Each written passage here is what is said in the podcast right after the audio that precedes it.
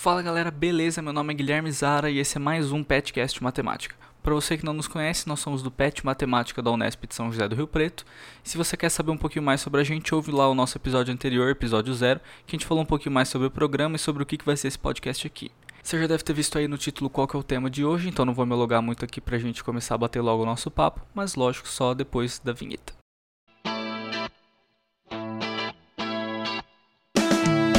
Seja bem-vindo ao Petcast Matemática, o podcast do programa de educação tutorial de matemática da Unesp de São José do Rio Preto.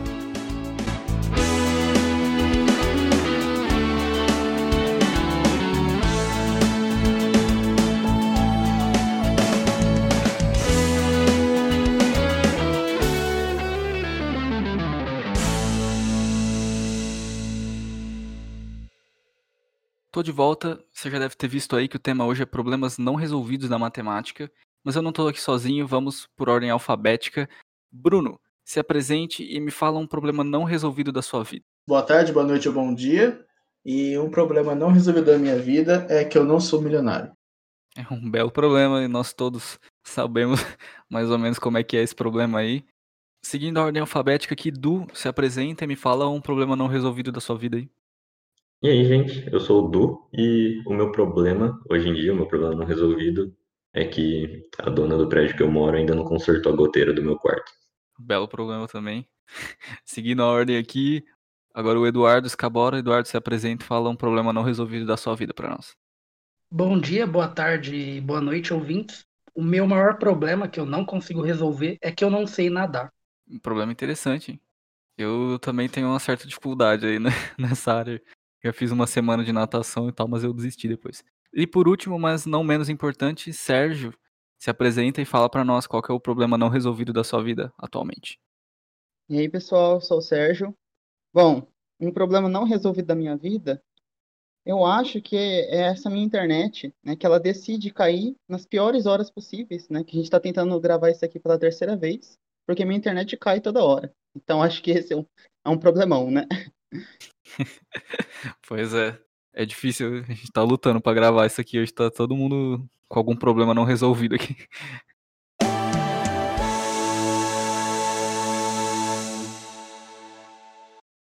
Como eu disse, nós vamos falar hoje sobre problemas não resolvidos da matemática, que, como o próprio nome já disse, são problemas que foram estipulados, mas ninguém conseguiu achar uma solução para eles. E é comum, quando a gente fala de problemas não resolvidos, nós associarmos uma palavrinha, conjectura. A conjectura ela nada mais é do que uma hipótese, uma suposição baseadas em evidências e testes que foram feitos, mas que não tem uma, uma prova matemática. Entendeu? A pessoa supõe algo baseado em algumas evidências, mas ela não tem uma prova. E a ideia é justamente provar essas conjecturas. Um exemplo famoso hoje em dia é a conjectura de Goldbach, que é uma conjectura da teoria dos números, que eu não vou entrar em detalhes, mas envolve números primos e é muito interessante se você quiser pesquisar sobre, é muito legal. Um problema que ficou aberto por muito tempo, né, que não foi resolvido por muito tempo, é o último teorema de Fermat, que não vou entrar em detalhes também, mas o Fermat foi, dentre muitas coisas, um matemático que viveu no século XVII e ele escreveu em artigos vários teoremas. E principalmente depois que ele morreu, encontraram esses teoremas e ao longo do tempo foram provando todos, certos ou errados, mas faltou um deles, que ficou muito tempo assim, ficou até 1990 sem ter uma resolução, até que um matemático conseguiu ir lá e provar que o Fermat estava certo. A gente nunca sabe se o Fermat realmente sabia como provar aquilo ou não, dado que ele não escreveu a prova, mas o importante é que ele foi o assunto principal de problemas não resolvidos por bastante tempo. Hoje em dia, como ele já foi resolvido, ele obviamente não é um problema não resolvido, e o mais famoso provavelmente é a hipótese de rima.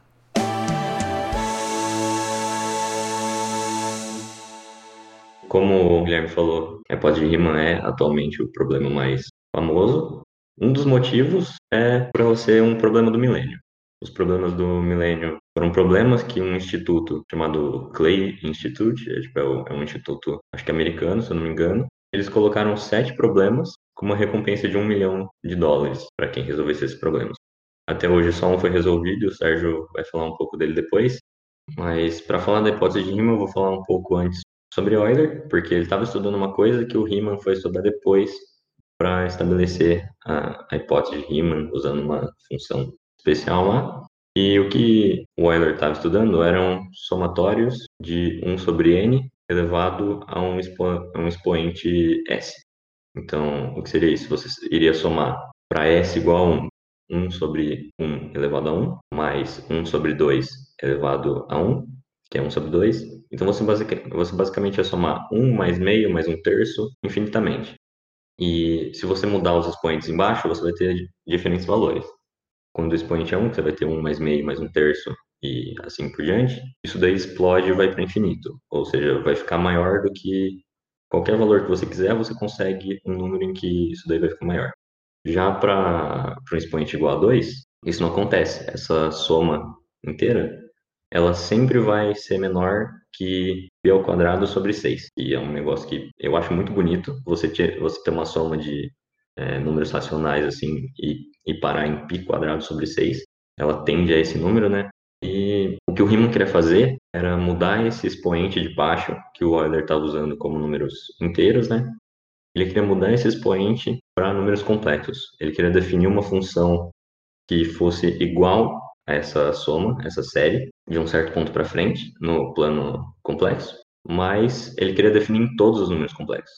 E o que ele fez foi ver que essa soma, ela está definida para qualquer número complexo em que a parte real seja maior que 1 porque quando você está definindo essa soma, você vai ter 1 sobre n elevado a s com s complexo, o que vai ditar o tamanho do seu número, a magnitude do seu número, vamos dizer assim, vai ser o, a primeira parte, a parte real.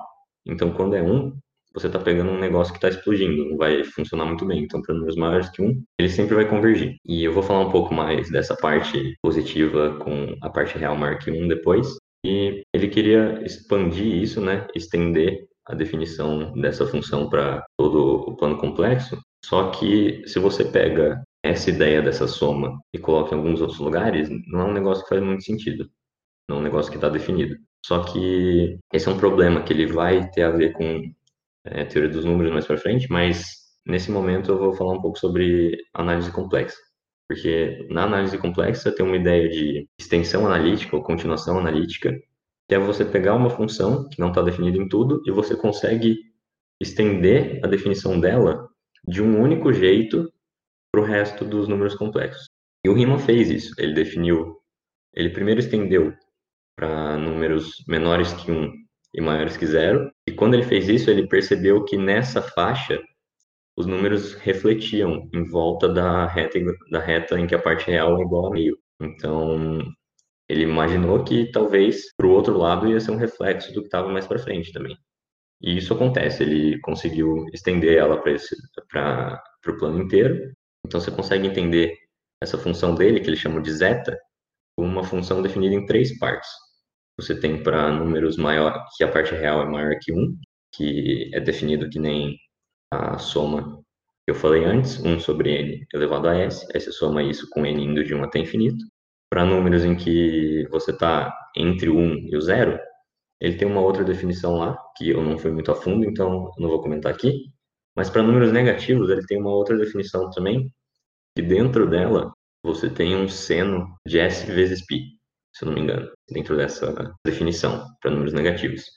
Então, quando você tem esse seno de SP, se você colocar os números reais menos 2 no lugar do S, menos 4, menos 6, isso daí vai dar zero, porque isso na real vai ser um fator, então você vai estar multiplicando isso pro, pelo resto das coisas.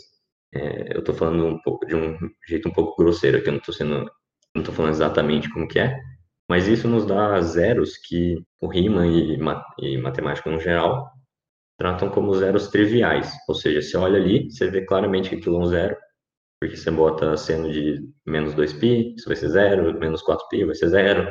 Então, para essa parte negativa tem essa, essa informação importante. Aí, voltando para a parte é, lá positiva, maior que 1, isso daí nunca vai dar zero, porque o que acontece é que você, o que vai editar o tamanho do, que eu, do seu resultado, né, quando você aplica na função, como eu falei, vai ser a parte real do, do seu expoente lá. E como a gente sabe, para o que o Euler estudou lá, nunca vai dar zero, vai ser sempre um número maior que zero, até chegar num que no caso explode, então vamos ignorar essa parte um pouco. Ali a gente não tem zero, na parte negativa a gente tem uns zeros meio óbvios, naquela faixa do meio, de 1 até 0, a hipótese de Riemann vai vir agora. Ele viu essa parte e ele imaginou, quer dizer, a gente sabe que vai ser nessa parte que estão os outros zeros, os zeros não triviais.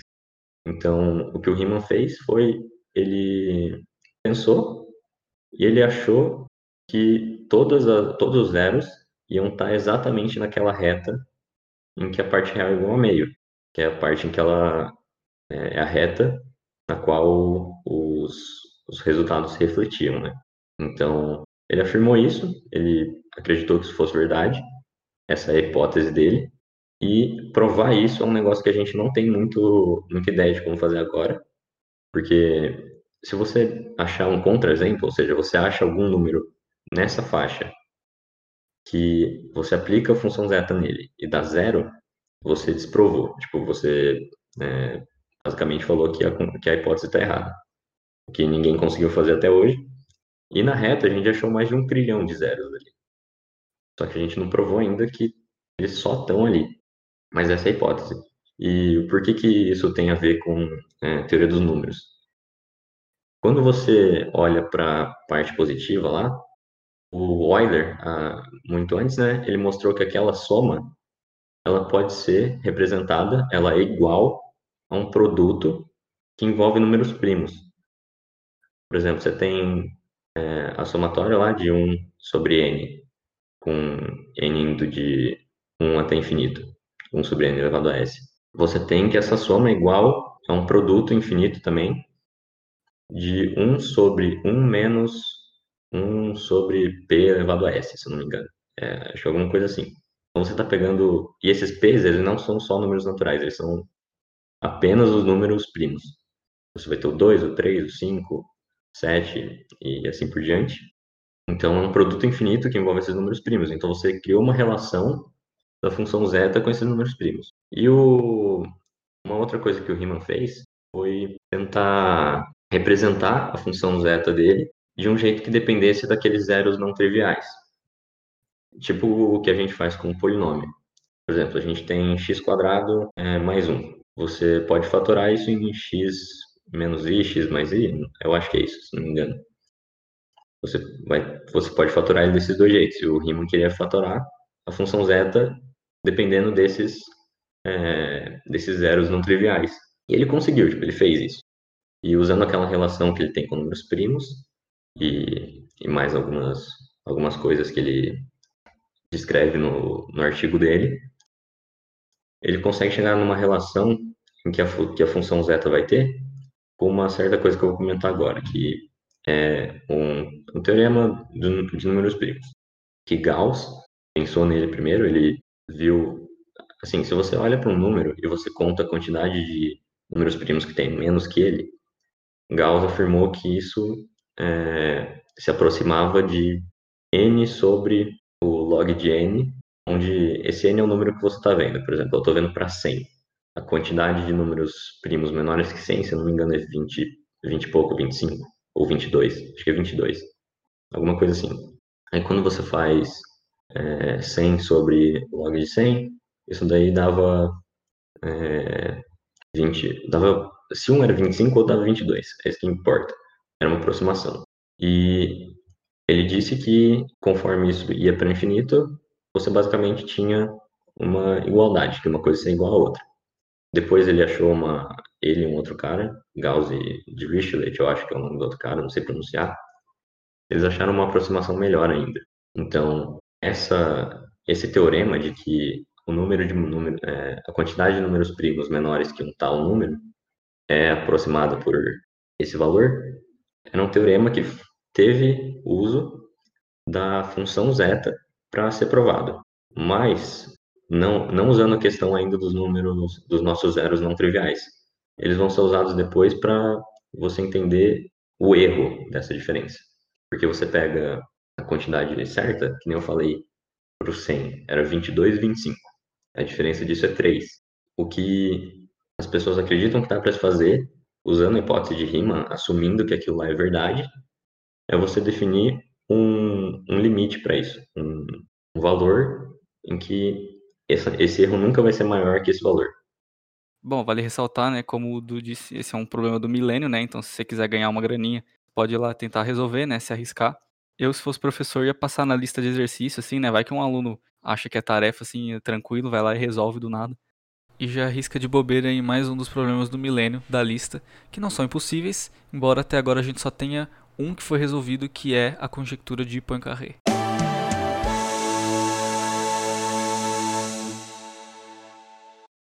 Então, Zara, eu vou falar um pouquinho sobre a conjectura de Poincaré. Né? Poincaré foi um matemático francês né, que, que fez essa conjectura, que formulou essa conjectura no início do século XX. Né? E o que dizia essa conjectura? Né? O que ele questionou? Qual era a indagação dele? Bom, Poincaré disse o seguinte: eu acho que qualquer variedade tridimensional fechada, simplesmente conexa, é homeomorfa à esfera.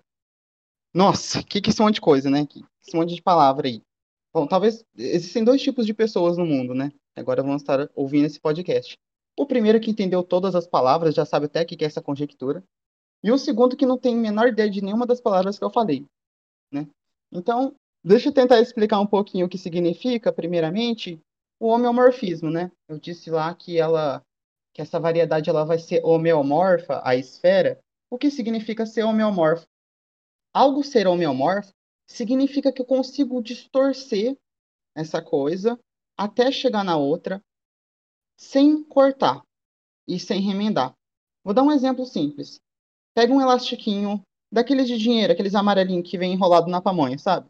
Pega ele na mão, coloca ele sobre a mesa e dá uma leve apertadinha nele você vai ver que ele vai se deformar. Você pode deformar ele até ele virar um 8, por exemplo. Ou você pode esticar ele entre os dedos até ele virar algo muito próximo de um quadrado. Isso que você está fazendo é um homeomorfismo na matemática. Você está esticando algo, você está modificando algo, você está deformando o seu objeto inicial até você chegar em um outro objeto, só que você não está cortando nem remendando. Um outro exemplo disso algo que a gente costuma fazer muito quando a gente é criança, né?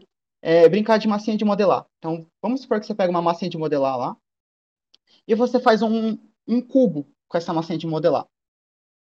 Você consegue pegar essa massinha de modelar depois na mão e você consegue ir rodando ela na mão até ela virar uma esfera, né? Até ela virar uma bolinha. Então, o que você está fazendo ali é um homeomorfismo. Você está transformando um cubo numa esfera.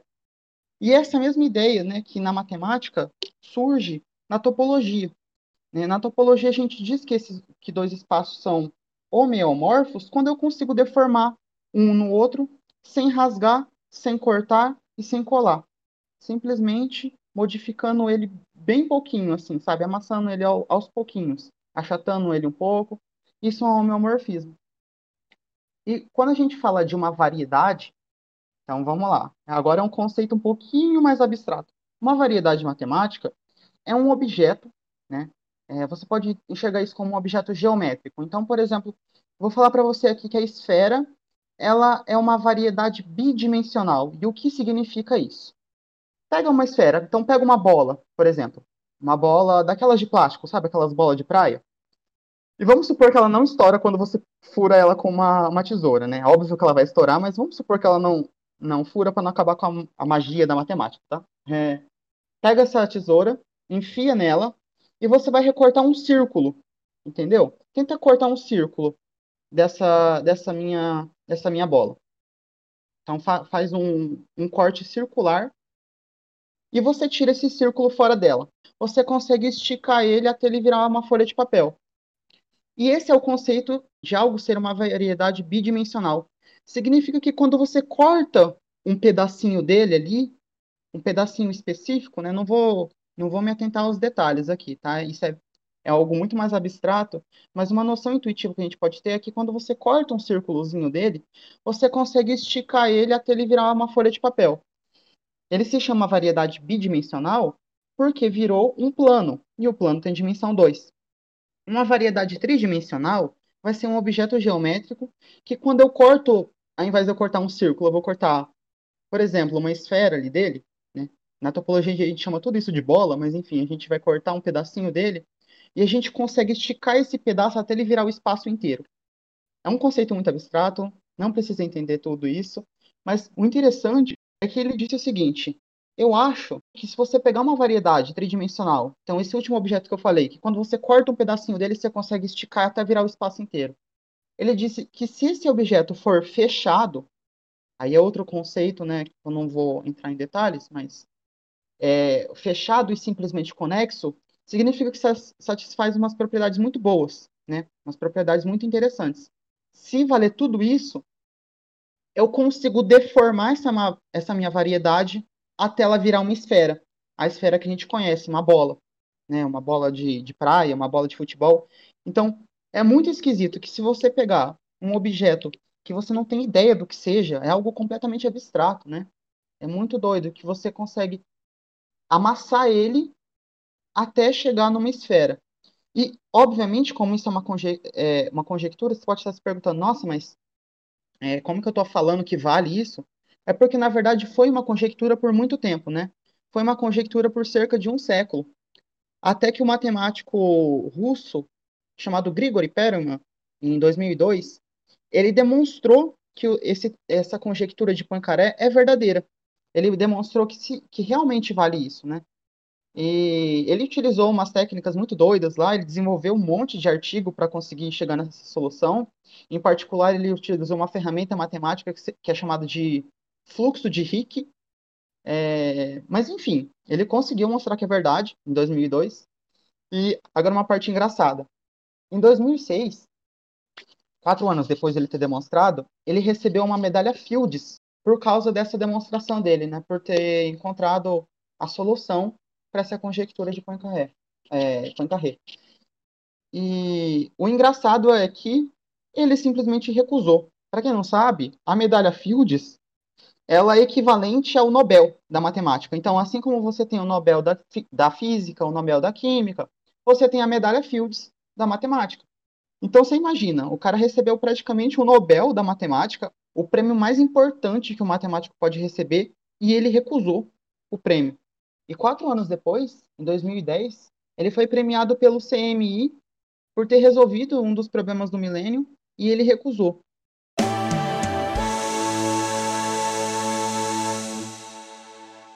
E foi lá em meados de 1911, praticamente junto com Poincaré, fazendo a sua conjectura, que o matemático alemão Otto Toeplitz, ele, ele conjecturou um problema que ele hoje é conhecido como o problema do quadrado inscrito.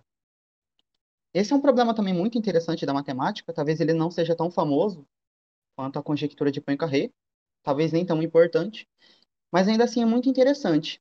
E o mais interessante dele é pela simplicidade do enunciado dele, que qualquer pessoa consegue entender o que ele quer dizer. E mesmo assim, até hoje não foi demonstrado.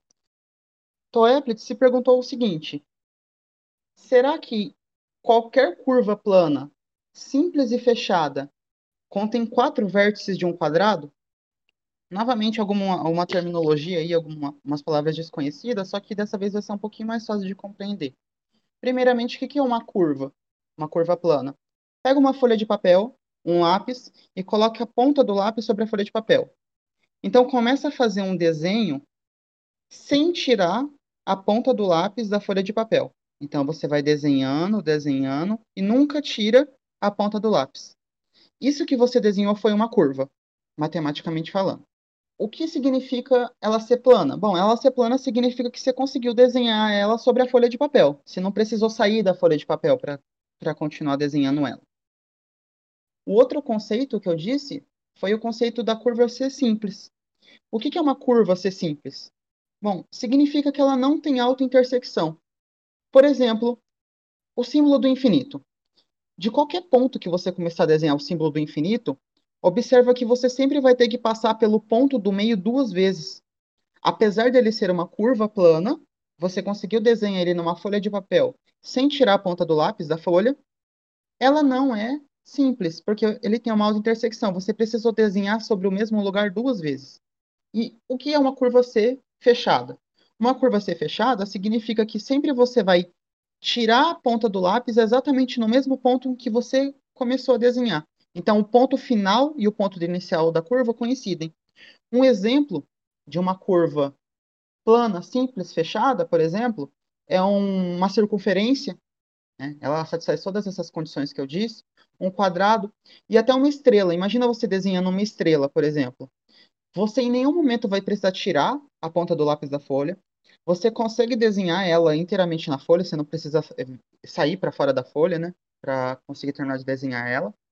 Ela é simples, porque você não precisa passar pelo mesmo ponto mais de uma vez, e ela é fechada, porque para você continuar, para você conseguir terminar o desenho da estrela, você precisa colocar no final do percurso a ponta do lápis no mesmo lugar que você começou a desenhar.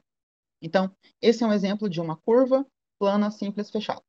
E o que ele se perguntou foi o seguinte: tá, você fez esse desenho aí, beleza. Será que você consegue quatro pontos aí sobre a linha da curva que dá um quadrado? Lembrando, ele conjecturou isso há mais de 100 anos atrás. E até hoje não existe uma solução concreta. Isso que é muito interessante de uma conjectura matemática, que muitas vezes é algo tão simples de você entender, né? Algo que qualquer pessoa consegue fazer uma curva. Qualquer pessoa, você desenha aqui, você fez uma curva, e a pergunta dele é se para qualquer curva que você fizer, qualquer uma delas, se tem quatro pontos que tem um quadrado. E até hoje, ninguém conseguiu demonstrar. Então, é, uma maneira de enxergar isso é que até hoje a matemática não tem ferramentas suficientes para ser demonstrado isso. É, mas toda vez que surge uma conjectura, surge outra coisa chamada versão fraca dessa conjectura.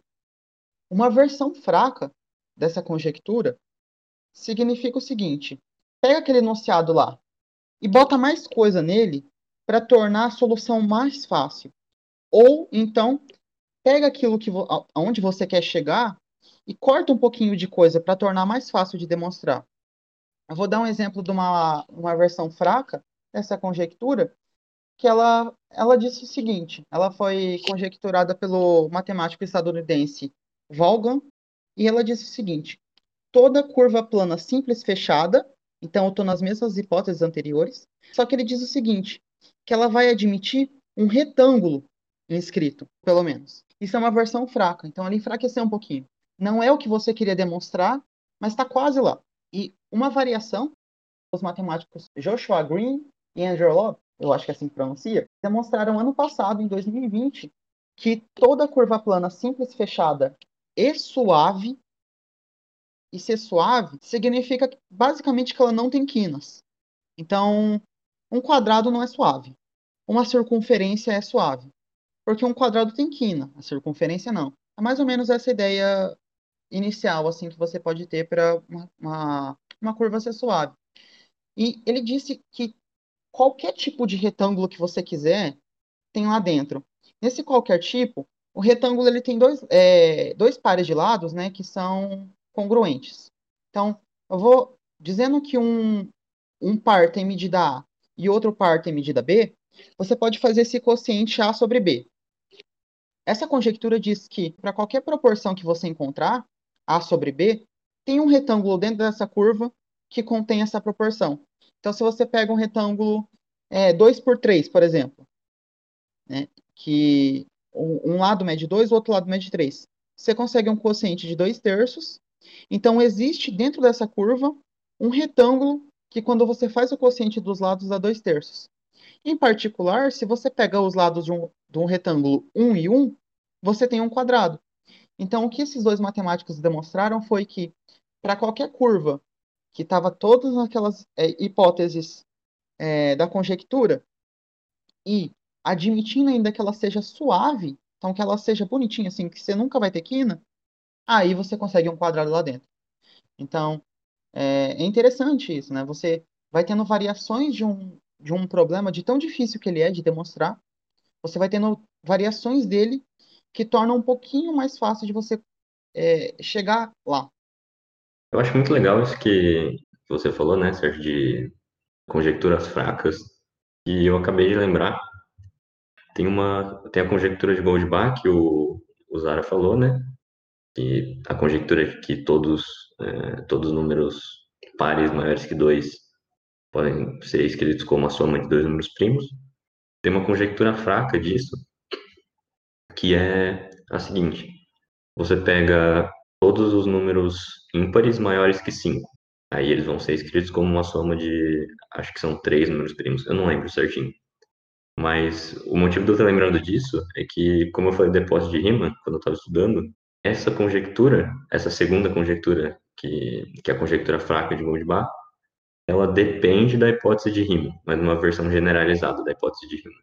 Não necessariamente só sobre a função zeta, mas é uma, uma função, uma generalização da hipótese de Riemann, e se essa generalização, essa hipótese de Riemann for verdade, isso significa que essa conjectura fraca também é verdadeira. Então, é um negócio que é para ser mais fraca, para ser mais fácil e não tem uma prova ainda também. Ela também está dependente do, da hipótese de Riemann no geral. E é legal você comentar isso, Du, para mostrar quão é importante é, se preocupar com as conjecturas, né? Que apesar desse negócio que parece ser verdade, porque ninguém conseguiu provar o contrário, é, as pessoas começam a usar esses resultados para ver se chega a outro lugar, se acha uma conjectura fraca ou outras coisas para ajudar a resolver. E, por exemplo, se provar, se alguém conseguiu provar que a hipótese de rima é falsa, aí cai por terra as outras conjecturas que dependem da hipótese de rima. Então, é muito importante é, essa área da matemática e tenta buscar a solução desses problemas para justamente deixar os estudos mais sólidos, mais concretos. Uma coisa que eu acho importante ressaltar, que o próprio Sérgio comentou, é que nem todas as conjecturas têm um enunciado complicado, como a hipótese de Riemann e a conjectura de Poincaré. Temos que são muito simples de se entender, mas são extremamente difíceis de se demonstrar.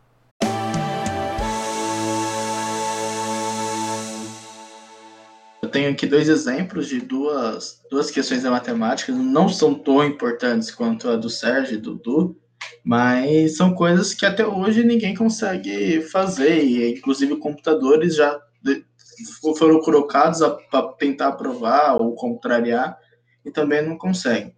A primeira coisa que eu vou dizer é sobre os números perfeitos.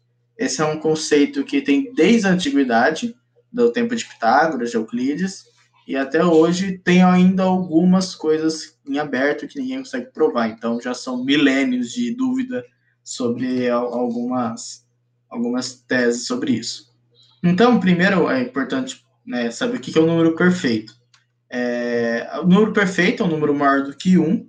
É, só lembrando que esses é, que eu vou falar agora, eu estou trabalhando agora só com números naturais e positivos. É, então não vai, não tem número quebrado, não vai ter número negativo, então é bem simples mesmo, é só número positivo. E aí o número perfeito é um número maior do que 1, e que quando a gente soma os divisores próprios dele, vai dar exatamente ele. Então vamos lá, o que é ser um divisor próprio? Um divisor é um número que você divide é, outro e o resto dá zero. Então, o, vamos pegar como exemplo 6. Se eu dividir o 6 por 2, o resto dá zero. Então, 2 é um divisor do 6. E um divisor próprio significa que é, o divisor não é igual ao próprio número. Então, o 6 divide 6 também, porque 6 dividido por 6 dá 1 e resta o 0. Só que o 6 é igual a 6, óbvio, né? Então o 6 não é próprio. Agora o 2 é próprio do 6, porque o 2 não é o 6. Então, isso quer dizer que se eu pegar um número, pegar os divisores dele, tirando ele e somar tudo isso, tem que dar o próprio número. Um exemplo é, clássico desse número perfeito é o 6. Porque o 6, quem divide o 6? O 1, porque o 1 divide todos os números. O 2 e o 3, porque 2 vezes, 2 vezes 3 dá 6. Aí se você somar 1 mais 2 mais 3, dá 6. Então a gente fala que o 6 é um número perfeito, porque essa continha sempre vale. O interessante é que esses números perfeitos são muito raros de encontrar, assim. Até hoje não foram encontrados muitos números deles. É, eu acho que até hoje encontraram 40, 49, exatamente, 49 números perfeitos, tipo, colocando computadores para calcular, tipo, em 2016, é, conseguiram achar um número perfeito com 44 milhões de dígitos. E ele é interessante porque ele surgiu lá na antiguidade, né? Lá, tipo, o Pitágoras tinha encontrado cinco números na escola de Pitágoras e tudo mais, que é o 6, o 28, o 496, 8128 e... Não, só esses mesmo. Acho mais um. E, e aí outros matemáticos durante a história tentaram se aventurar. Então, é, o, quinto, o quinto número perfeito só foi encontrado no século XV. O Euler também tentou achar vários números perfeitos, ele conseguiu encontrar. E aí, hoje em dia, a gente tem na computação tentando encontrar muitos números perfeitos e tudo mais. É, qual que é a questão? Se vocês repararem no que eu falei, né, nos números que eu falei, 6, 28, 496 e 8.128 é, são todos números pares. A real é que até hoje nunca se encontrou o número perfeito ímpar. E nem se provou que é impossível, não. Então a questão é: existem números perfeitos ímpares?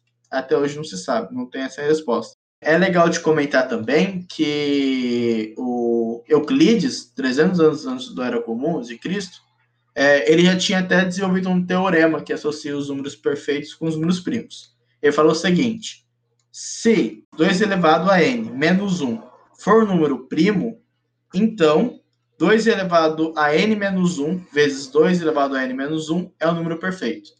Então, só daí se consegue tirar vários números perfeitos usando esse teorema. E aí, para tentar achar os mais números perfeitos, mais durante a história, é interessante porque tiveram realmente vários matemáticos em várias épocas diferentes tentando a, estudar.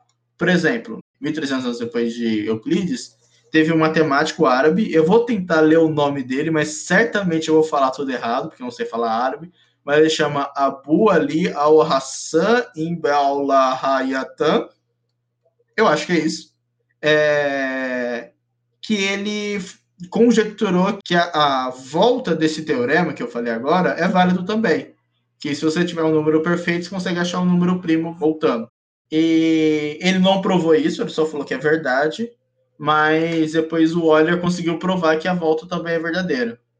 Então é interessante é, que o mesmo problema simples, né, de pensar, pô, só achar os divisores e somar, ainda consegue ter várias, vários estudos sobre na né, dos números e, e assim por diante.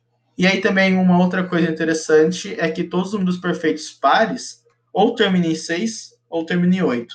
Até o, é, é, já é provado, já é demonstrado que todos os números perfeitos são pares, terminam em 6 e terminam em 8. É, um outro conceito também, uma outra dúvida sobre os números perfeitos é que eles não se sabe se existem infinitos números perfeitos. Como eu disse, até hoje só encontraram com o N9, que é um número muito pequeno de números né, registrados.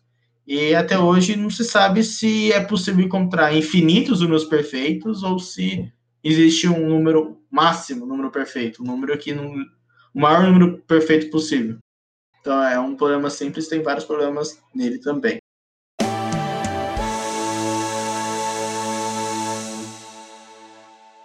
seguindo nesse, nessa intenção de número perfeito, também existem outros tipos de números pensando nos seus divisores. Então, se eu somar um número é, e eu somar os divisores desse número e se dá o, resultado menor que o próprio número, é, a gente fala que, por exemplo, os divisores são deficientes. É, o de número é chamado de deficiente ou deficitário. Acho nome feio, mas é assim que se definiu. Então, por exemplo, o 4. O divisor do 4 é 1 e o 2. E aí, se somar 1 mais 2 a 3, como o 3 é maior do que 4, então ele é um número deficiente. E se acontecer o contrário, se eu somar os divisores, dá maior que o próprio número. Então ele é chamado de abundante. E aí também tem os números quase perfeitos. E aí esses também tem uma outra, um outro mistério. O quase perfeito é quando, quando a gente soma os divisores, ele dá quase o número, ou seja, dá um a mais que o número ou um a menos que o número.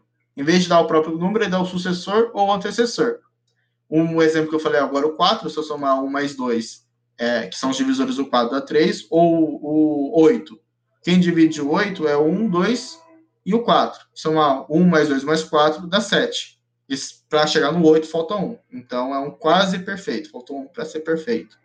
E aí uma coisa que é interessante é que achar o número quase perfeitos que são antecessores do próprio número, ou seja, que é o número menos um, mas até hoje também não consegui encontrar um número quase perfeito que excede em um próprio número, ou seja, somando os divisores dele, eu vou achar o sucessor do número e não o número em si. Então, é, tem várias coisas que faz anos, milênios e não acharam uma resposta para isso.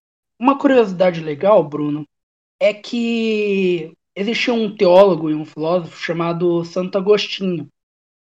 E ele mesmo sendo um filósofo, ele tinha muita. Ele gostava muito de relacionar os números perfeitos com algo divino, né? E ele, ele sempre comparava os números perfeitos com é, alguma relação teóloga ou algo parecido. Tanto que ele tem uma frase muito interessante, que ele diz que, embora Deus pudesse ter criado o mundo num instante, ele tinha decidido fazer em seis dias como testemunho da perfeição do universo. No entanto, seis não é perfeito. Mas por que Deus escolheu então ele? Porque a perfeição, para o teólogo é, e, e, filósofo Santo Agostinho, é, in, é, inerente à natureza do número. Então ele, ele acredita que a, a perfeição é, em relação a, aos números perfeitos, é, ele, ele traz como algo é, diferente da natureza do próprio número. Isso é uma, uma, uma relação bastante legal de se observar.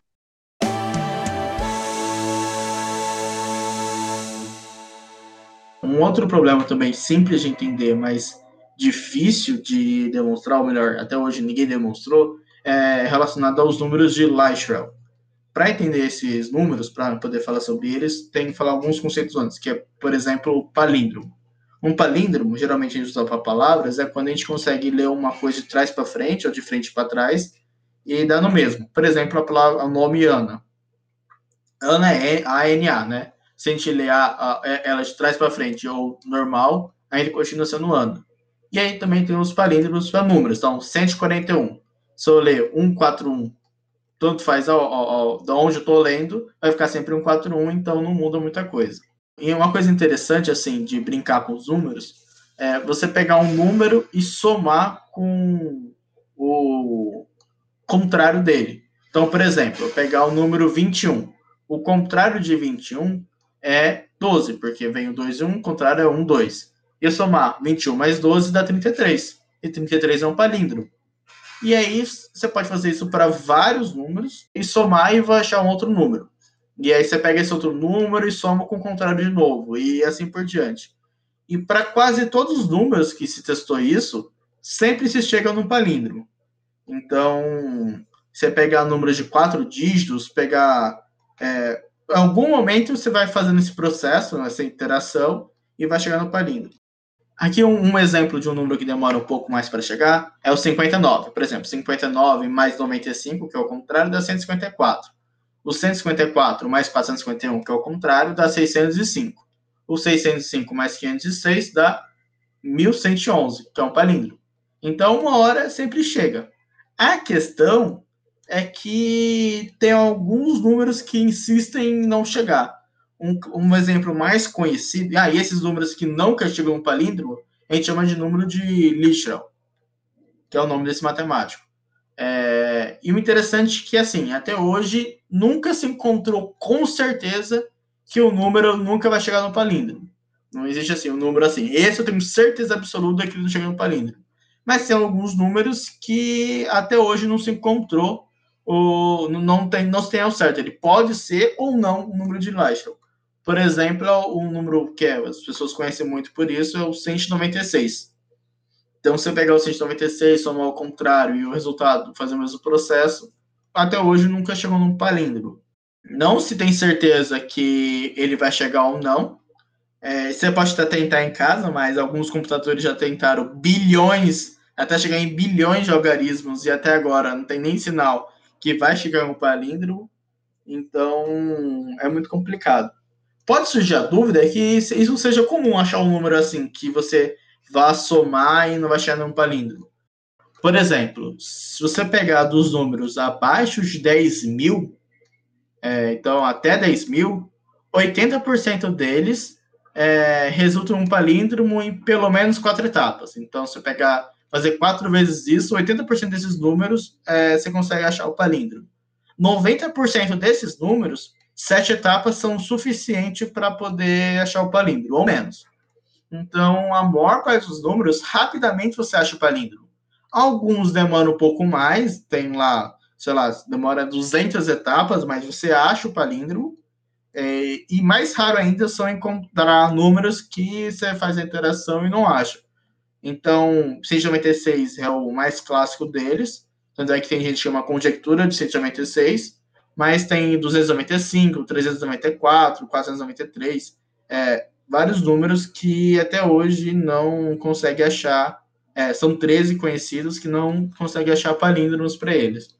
Então, é uma outra coisa que é simples de entender, né? Que é ficar somando um número com o contrário, mas é uma coisa que nem o computador consegue achar solução. Nossa, eu devo confessar que esses com enunciado simples me interessam um pouco mais que os outros, porque eles dão uma falsa impressão, né? Que a gente está mais perto da resposta.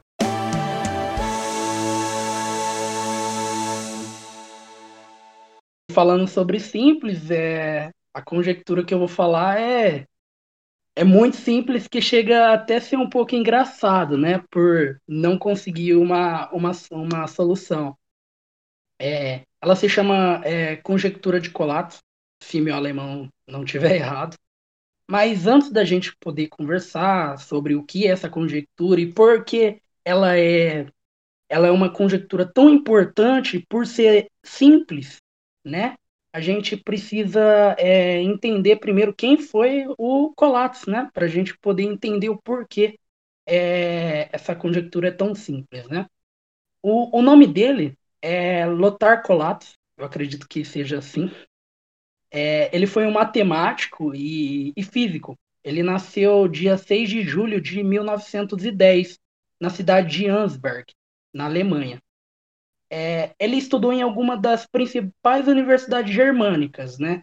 Teve algumas como a Universidade de Berlim, a Universidade de Göttingen em, e por aí, né? É, em 1935, ele conseguiu o seu doutorado, defendendo uma tese assim que o nome é bem longo, mas eu vou tentar falar aqui. O método de diferenças finitas com aproximação de ordem superior para equações diferenciais lineares. Então, é, você percebe que é, o, ele tinha um, um, método de especialização que era estudar essas partes de equações é, diferenciais, né?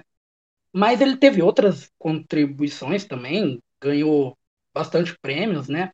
Mas uma das mais famosas dele, contribuições matemáticas, é a conjectura de Collatz, né? Mas então, Eduardo, o que é essa conjectura, né? Então eu peço para que todos os ouvintes e os meus colegas que estão aqui também, eu quero que, é, de uma forma bem simples e clara, eu quero que vocês escolham um número qualquer positivo. Qualquer um, né? É, é de preferência inteiro. Acredito que facilite o processo, mas de generalizando qualquer número positivo. Se esse número for par, eu quero que vocês dividem por 2. E se for ímpar, eu quero que vocês multipliquem por 3 e somem 1. E aí, esse número vai dar um resultado, né? Se você pegou 4 e dividiu por 2, ou pegou 5 e multiplicou por 3 e somou mais 1, vai dar outro número, né? E agora, pega esse novo, esse número que você conseguiu fazendo uma dessas duas operações e re, repita esse processo. Assim, repita o quantas vezes forem necessário. Você vai ficar preso em um loop. Olha que engraçado. Você vai, é, literalmente, para qualquer número inteiro positivo, você vai ficar repetindo esse processo é, várias vezes. Pelo menos é o que a gente, é, matemático, pensa que, é o, que acontece, né? Porque quando a gente faz esse processo, a gente pensa o seguinte: não importa qual número é, inteiro positivo você escolha, ele sempre vai voltar para um, né? Se você, por exemplo, vamos pegar um exemplo claro aqui. Vamos pegar o 8. O 8 é um número par, né? Então a gente vai dividir ele por 2. Então vai ficar 4. 4 é um número par, divide por 2. Aí vai ficar 2, dividindo mais uma vez por 2, porque é um número par, né? Fica 1. Mas como 1 é ímpar, a gente multiplica por 3 e soma 1. Agora a gente volta para o 4. Mas aí, se continuar o processo, eu vou voltar para o 1. Então vai ficar num loop. Então a gente sabe para onde esse 4 vai. Ele vai voltar para o 1 e assim por diante. A gente está preso em um loop mesmo, né? Mas uma pergunta que vai generalizar toda essa conjectura que é o foco, né, o estudo dessa conjectura em si. A sequência de, de colatos, né, a sequência, a conjectura, porque nada mais é que uma sequência, né? Eventualmente, ela vai chegar a um para todos os valores iniciais inteiros positivos? É uma, uma dúvida assim se pensar. Porque a gente está pegando 8, 16, 32, 20, 14, números pequenos, né, inteiros positivos. Mas vamos pensar em números imensos, né? A gente não sabe se realmente vai voltar para um, né? Então, apesar de ser um problema aparentemente trivial, a conjectura de Collatz esconde um dos maiores mistérios da matemática. Porque diversos estudiosos, o que aí que é a parte engraçada, eles, eles caíram no encanto dela ser muito simples. É um problema muito simples, mas ele é frustrante. Por quê? Porque hum, a gente não consegue comprovar ele, né? E, e, aparentemente é um, é um labirinto matemático, né? Porque é, o labirinto você tem essa ideia que é fácil de se resolver, mas quando você entra mesmo nele, você percebe que é difícil, né? O, esse problema ele foi elaborado em 1930 e fez ao longo da, de várias décadas vários pesquisadores que tentaram provar essa conjectura mas até hoje não existe sucesso, né? Não conseguiram é, provar.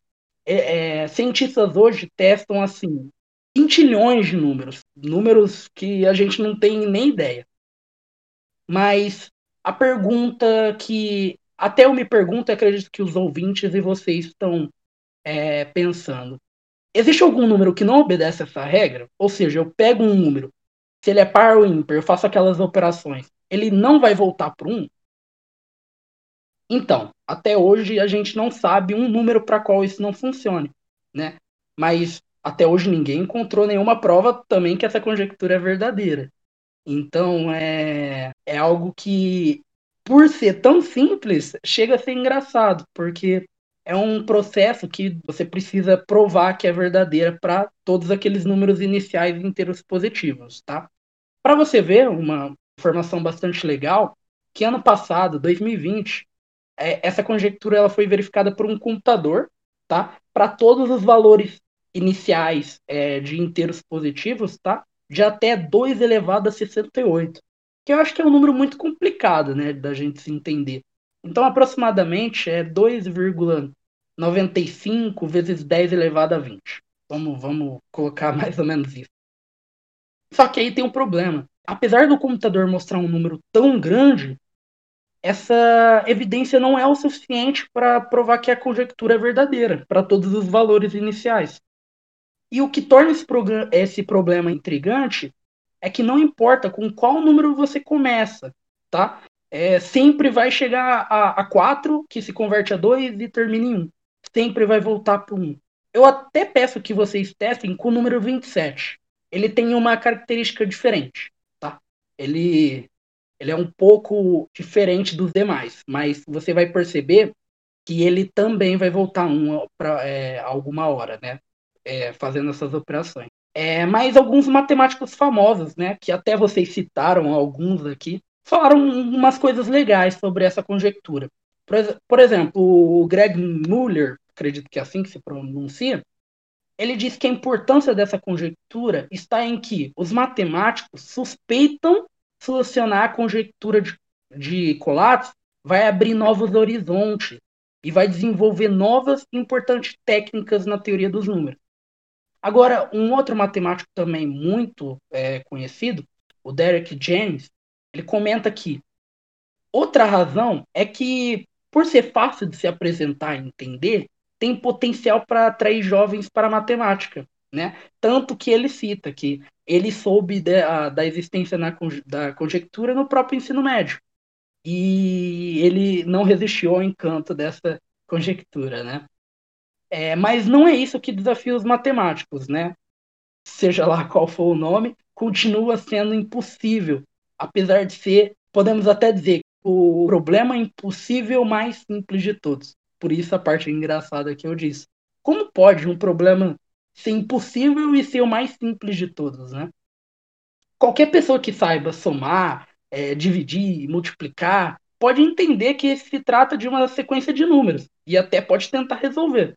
Mas desde 1930, né, ninguém conseguiu explicar, provar ou refutar, né? Um matemático húngaro, é, Paul Erdos, acredito que é assim que se pronuncia, é, sobre a conjectura de Collatz, disse que a matemática ainda não está pronta para resolver esse tipo de problema. Absolutamente impossível. Mas é, falar da conjectura assim, ela, ela é muito simples, assim, de maneira geral, de se entender. Mas vamos pensar, ela beneficiaria a matemática de forma geral? Muitos matemáticos acreditam que sim, outros dizem que podem confundir os, a, os matemáticos, né? Ninguém se sabe ao certo se esse problema é difícil ou não. A menos né, que a definição de dureza seja é, apenas quantas voltas erradas foram tomadas na tentativa de resolvê-la. Né? E, e se for um problema difícil?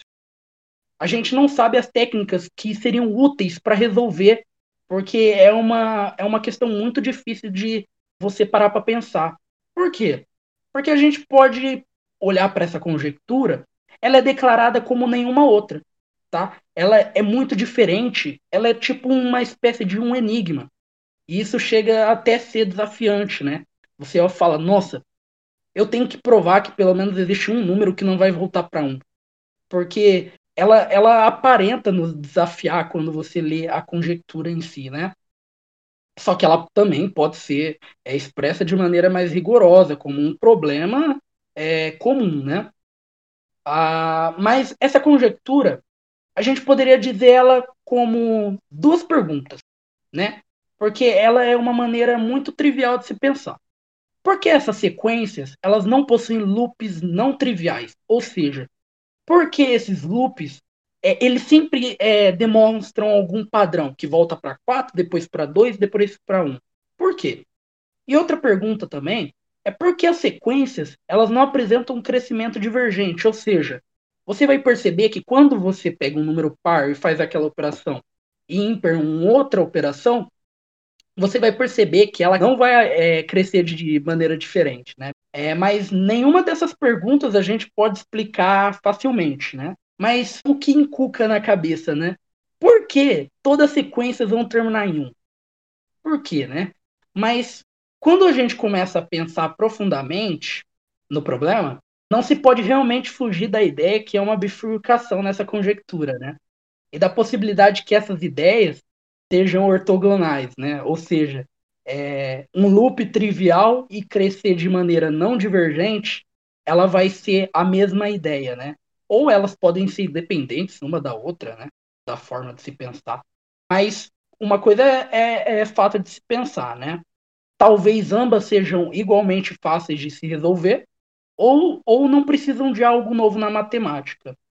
Então, na verdade, há uma meta-pergunta colocada pela conjectura. A conjectura é o que parece ser?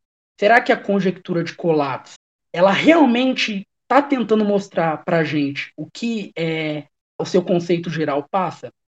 A sua formulação aceita é um impedimento para a sua solução?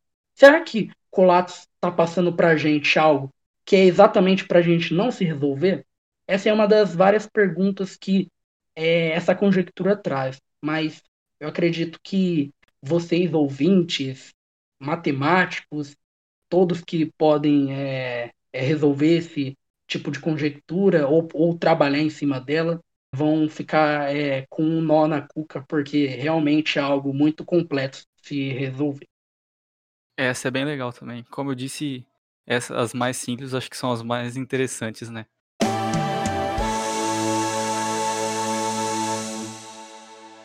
Mas enfim, pessoal, eu acho que foi ótimo, foi um papo bem legal, aprendi muitas coisas que eu não sabia e a gente explorou conjecturas das mais diversas áreas, né? Mas no geral, eu acho que eu aprendi bastante. Se você também gostou, manda uma mensagem lá no nosso Instagram, manda sugestões e tal. Sérgio, você quer dar divulgação aí? Qual que é o nosso Instagram, Facebook, nossas redes sociais? O nosso Instagram é arroba petmatbilce e o nosso Facebook é arroba pessoal. Corre lá, dá um curtir na página, segue a gente, acompanha as publicações, dá sugestões, igual a Zara falou, manda uma mensagenzinha pra gente, pra gente saber quais temas a gente pode voltar aqui a falar para vocês. E manda um feedback. Vocês gostaram desse episódio? O que, que vocês acharam? Manda lá que a gente vai estar aguardando vocês. Então é isso. Obrigado, Sérgio. Obrigado, Eduardo. Obrigado, outro Eduardo. Obrigado, Bruno. Esse foi o episódio 1 do podcast Matemática e a gente se vê mais pra frente. Falou!